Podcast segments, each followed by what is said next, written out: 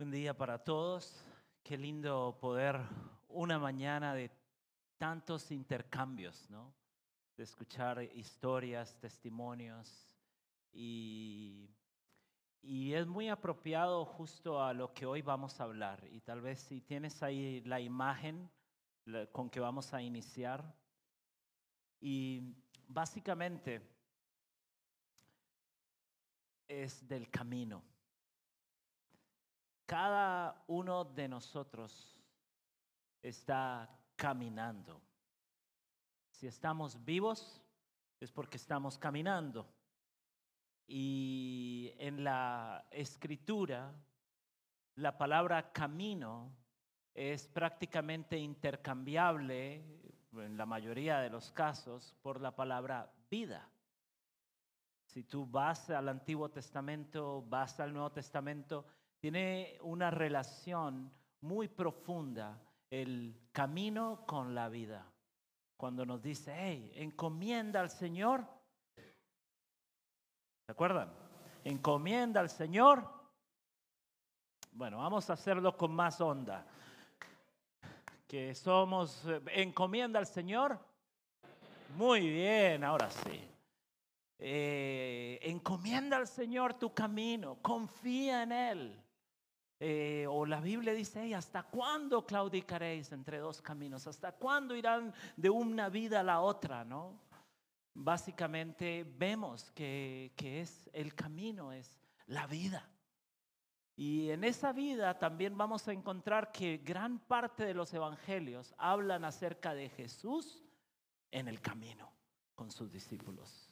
Es en el camino donde Jesús se revela a sus discípulos. Es en el camino donde Él los incluye a los discípulos al ministerio. Es en el camino donde ellos eh, van a responder a la necesidad de la multitud. Es en el camino donde Él va a actuar haciendo milagros. Es en el camino donde ellos van a ser llamados a confiar nuevamente en Jesús.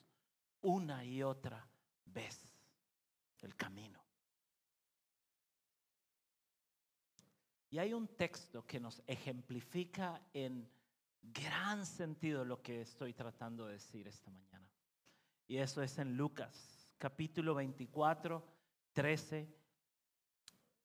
Y yo quiero leerlo rápidamente porque creo que es, nos ilustra muchísimo lo que estamos diciendo. Aquel mismo día, dos de los discípulos se dirigían a un pueblo llamado Emaús a unos 11 kilómetros de Jerusalén. Iban hablando de todo lo que había pasado. Mientras conversaban y discutían, Jesús mismo se acercó y comenzó a caminar con ellos. Pero aunque lo veían, algo les impedía darse cuenta de quién era. Jesús les preguntó, ¿de qué van hablando ustedes por el camino? Se detuvieron tristes y uno de ellos, que se llamaba Cleofas, contestó, ¿eres tú el único que ha estado alojado en Jerusalén y que no sabe lo que ha pasado allí en estos días? Él les preguntó, ¿qué ha pasado? Le dijeron, lo de Jesús de Nazaret, que era un profeta, poderoso en hechos y en palabras delante de Dios y de todo el pueblo, y cómo los jefes de los sacerdotes y nuestras autoridades lo entregaron para que no para que lo condenaran a muerte y lo crucificaran. Nosotros teníamos la esperanza de que él sería él, el que había de liberar a la nación de Israel. Pero ya hace tres días que pasó todo eso. Aunque algunas de las mujeres que están con nosotros nos han asustado, pero fueron de madrugada al sepulcro. Y como no encontraron el cuerpo, volvieron a casa y cuentan que unos ángeles se le han aparecido y les han dicho que Jesús vive. Algunos de nuestros compañeros fueron después al sepulcro y lo encontraron tal como las mujeres habían dicho, pero a Jesús no lo vieron. Entonces Jesús les dijo, que faltos de comprensión son ustedes y que lentos para creer todo lo que dijeron los profetas. ¿Acaso no tenía que sufrir el Mesías estas cosas antes de ser glorificado? Y luego se puso a explicarles todos los pasajes de las escrituras que hablaban de él, comenzando por los libros de Moisés y siguiendo por todos los libros de los profetas al llegar al pueblo donde se dirigían. Y Jesús hizo como que iba a seguir adelante. Pero ellos lo obligaron a quedarse diciendo, quédate con nosotros, porque ya es tarde, se está haciendo de noche. Y Jesús entró para quedarse con ellos. Y cuando ya estaban sentados a la mesa, tomó en sus manos el pan y habiendo dado gracias a Dios, lo partió y se lo dio. Y en ese momento se les abrieron los ojos y reconocieron a Jesús, pero él desapareció. Y se dijeron el uno al otro, ¿no es verdad que el corazón nos ardía en el pecho cuando nos venía hablando por el camino y nos explicaba las escrituras? Sin esperar más, se pusieron en camino. Y volvieron a Jerusalén, donde encontraron reunido a los once discípulos, a sus compañeros que les dijeron, de veras ha resucitado el Señor, se le ha aparecido a Simón. Y entonces ellos dos les contaron lo que les había pasado en el camino y cómo reconocieron a Jesús cuando partió el pan. Cuatro cosas claves de este pasaje. Espero que hayas leído y es un pasaje conocido, pero si hoy nos acompañas y es la primera vez que interactúas con este pasaje, básicamente está ocurriendo, está ocurriendo en el...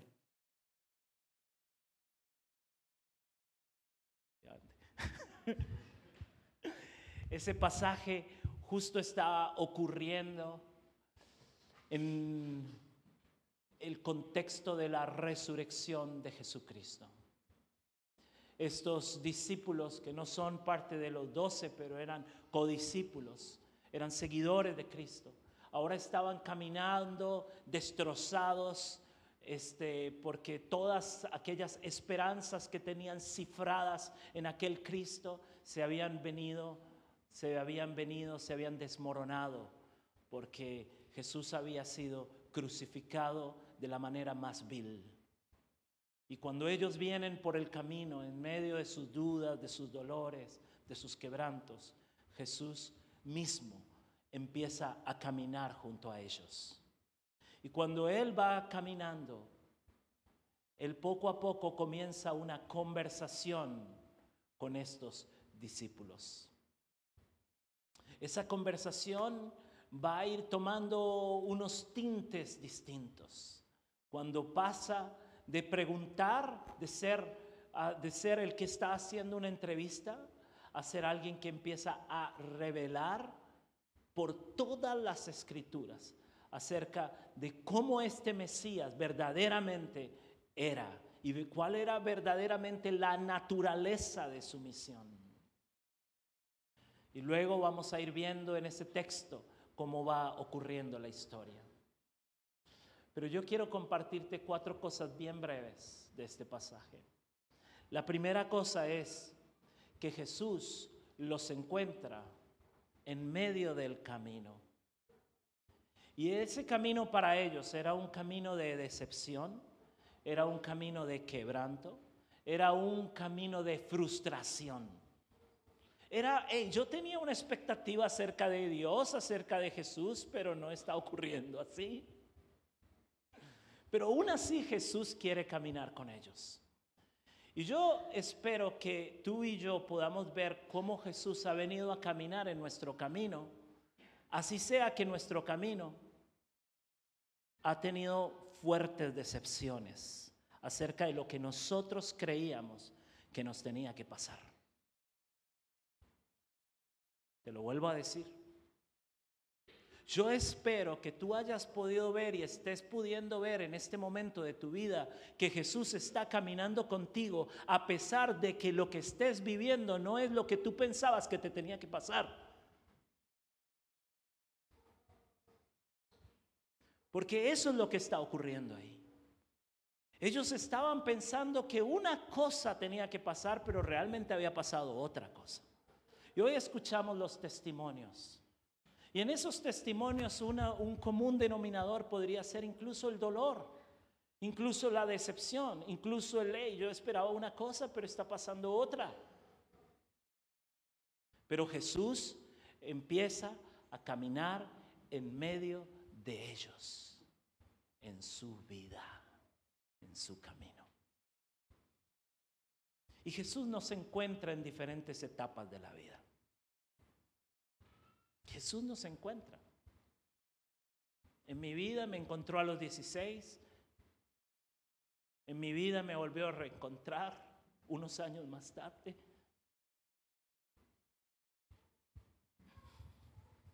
Y muchas veces me ha tenido que reencontrar. No ha sido un camino lineal. Ha sido un camino no muy lineal. Y yo espero que tú hayas podido ver cómo Jesús te ha ido reencontrando. Porque de alguna forma Él quiere que tú conozcas una área, una dimensión de Él mucho más profunda, que de otra manera no podrías conocer. Y la siguiente cosa que podemos ver aquí es que Jesús tiene paciencia. Yo soy alguien que el otro ayer estaba cocinando. Sí, yo cocino, créanme. Y realmente estaba tratando de hacer algo especial y yo estaba pensando, bueno, lo especial toma tiempo. Y me di cuenta porque una colita de cuadril que va al horno, a la parrilla, la hice como tipo bifes, ¿no? La corté y dije, no, ya está, muchachos, esto, esto no es lo mío. Y claro, como los paladares eran centroamericanos, anduvo.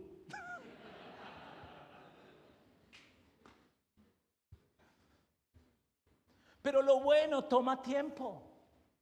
Los procesos profundos de Dios toman tiempo, meses, años incluso. Y Dios tiene paciencia. Es como vemos a Jesús entrando en este camino con ellos y pudiendo decirles de una vez, hey, soy Jesús, chicos, soy yo. ya está, muchachos, déjense. O sea, eh, ya está, ya está, yo soy, ya vamos, vamos, chicos, a llorar al cuartito. O sea, bueno, no digamos eso porque todos estamos llorando en este mundial. Así que ya me quedé sin equipos para apoyar. Ya Costa Rica, Uruguay, Alemania, ¿qué más? Ya no me queda nada.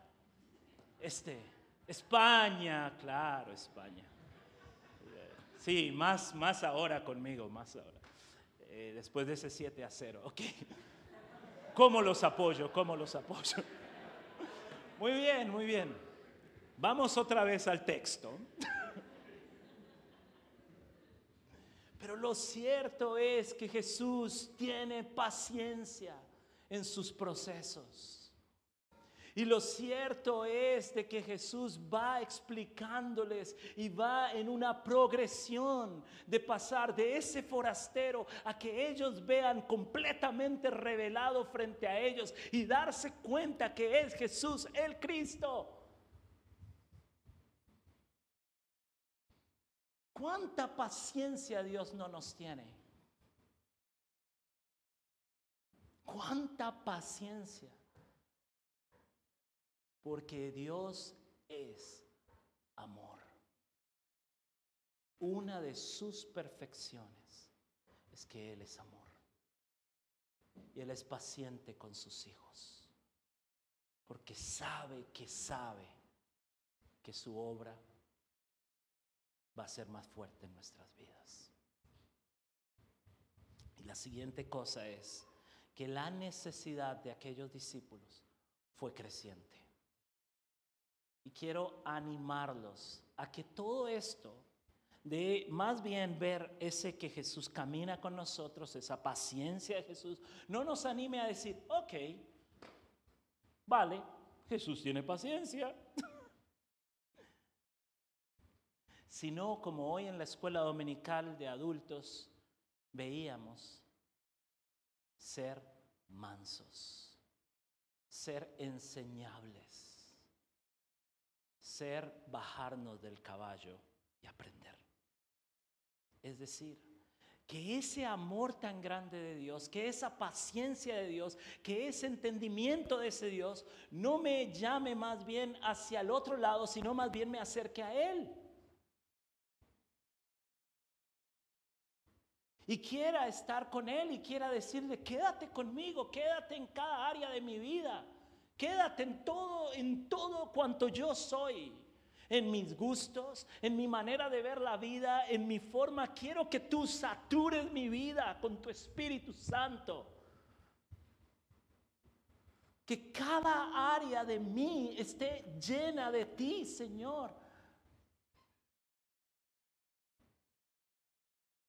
Y que no sea que entender que su amor y entender que, sus, que Él es paciente en sus procesos me lleve hacia el pecado, sino me traiga hacia el arrepentimiento y hacia el deseo de que Él se quede en cada área de mi vida.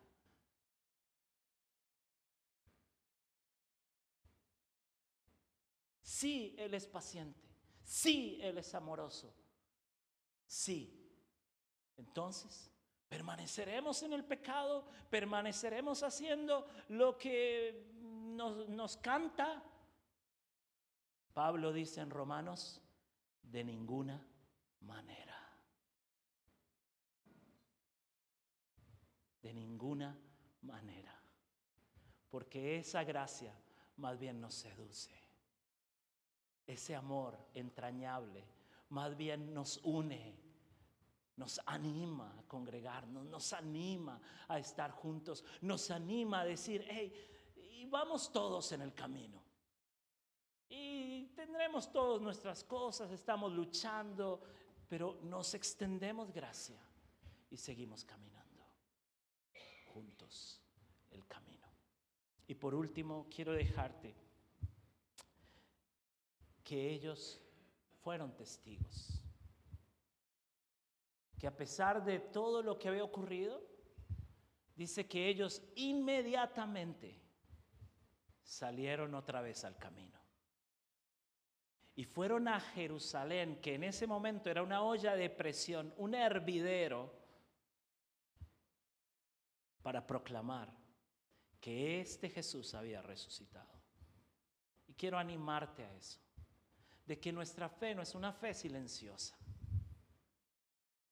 ustedes chicos que han dado testimonio público, que hoy se bautizan, todo esto es un acto público. Porque nuestra fe no es silenciosa. No queremos ser llamados los callados, ¿verdad? Queremos ser llamados los que trastornan el mundo. Queremos ser llamados de que no tengamos que ver, bueno, sí, yo soy cristiano, pero yo... No, yo creo en Jesucristo. Y creo, creo. Por eso es que las remeras de estos chicos dicen, yo creo. Y el otro lado, ¿qué dice? No, porque no tienes ojos atrás, no tienes. Pues ya, no, no. No vuelvo atrás. Es un camino que no ha de ser silencioso. Es un camino que ha de ser para anunciar en medio de la noche que Él vive. Amén. Oramos. Señor, te doy muchas gracias y te damos gracias por tu Espíritu Santo en medio nuestro. Perdónanos si no te hemos reconocido en medio del camino. Perdónanos, Señor, si, si con nuestras actitudes, Señor, hemos querido permanecer en decisiones erradas, en trincheras de pecado, en trincheras de actitudes que no extienden gracia.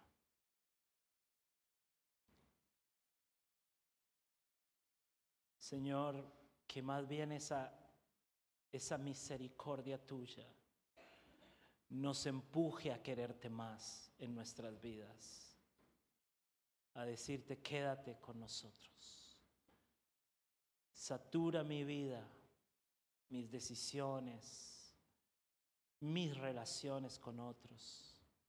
Satúrala, Señor, con tu Espíritu Santo. Que cada área de nuestra vida esté perfumada por esa búsqueda de ti creciente. Y llévanos, Señor, a una fe que no es silenciosa, a una fe confesional y proclamadora. En el nombre de Jesús. Amén.